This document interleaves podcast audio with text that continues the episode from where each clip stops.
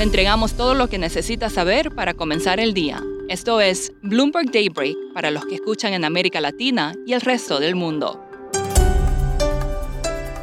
Feliz viernes y bienvenido a Daybreak en español. Es 25 de marzo de 2022, soy Eduardo Thompson y estas son las noticias principales. El presidente de Estados Unidos Joe Biden y la comisionada europea Ursula von der Leyen acordaron elevar las exportaciones de gas natural licuado estadounidense a la Unión Europea para reducir la dependencia del gas ruso. El diario alemán Der Spiegel dijo que Alemania pretende reducir a la mitad las importaciones de petróleo ruso para mediados de año y bajar su dependencia del gas y el carbón de ese país. La agencia AFP informó que Biden viajará hoy a una localidad cercana a la frontera entre Polonia y Ucrania. El Reino Unido dijo que Ucrania ha vuelto a ocupar ciudades ubicadas hasta unos 35 kilómetros de Kiev. Los commodities sugieren que seguirán las pérdidas para los bonos del Tesoro de Estados Unidos. Típicamente, el precio del cobre en relación con el oro indica la trayectoria de tasas y se prevén alzas en el precio del cobre debido a las bajas existencias y el riesgo por la guerra. Esto indicaría más alzas de tasas para los bonos. En otras noticias relacionadas con la guerra en Ucrania, China provee de material a Rusia. El país estaría proveyendo aluminio y autoridades de la Unión Europea sospechan que podría estar lista para abastecer de semiconductores y otro hardware tecnológico. Moody's se unió a Standard Poor's y retiró todas sus calificaciones de entidades rusas. La economía de ese país se contraerá un 9,6% este año, según una encuesta de Bloomberg y los rusos más ricos están buscando casas y apartamentos en Dubái. Crece el misterio sobre el accidente aéreo en China. Al menos una pieza del Boeing 737-800 fue encontrada a unos 10 kilómetros del lugar principal del accidente y parece haberse soltado mucho antes del impacto.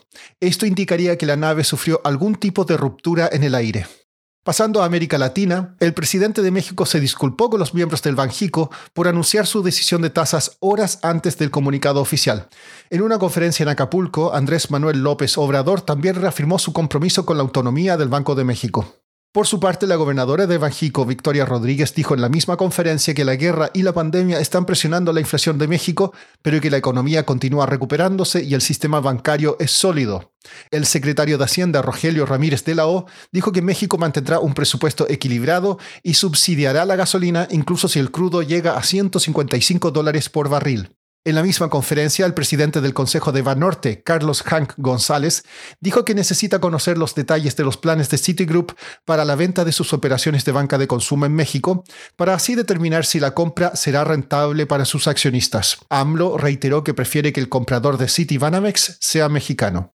En Ecuador, el proyecto de ley de inversiones del presidente Guillermo Lazo sufrió una dura derrota al ser rechazado en la Asamblea Nacional.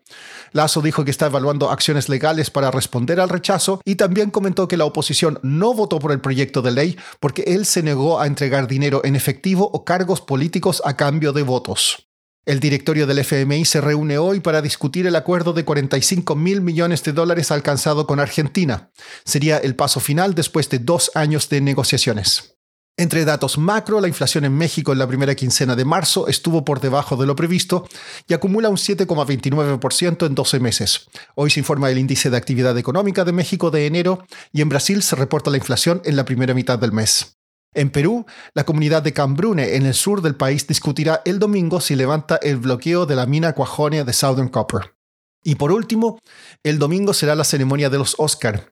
La película El poder del perro de Netflix lidera el grupo con 12 nominaciones, seguida de Duna con 10. El espectáculo será presentado por Regina Hall, Wanda Sykes y Amy Schumer.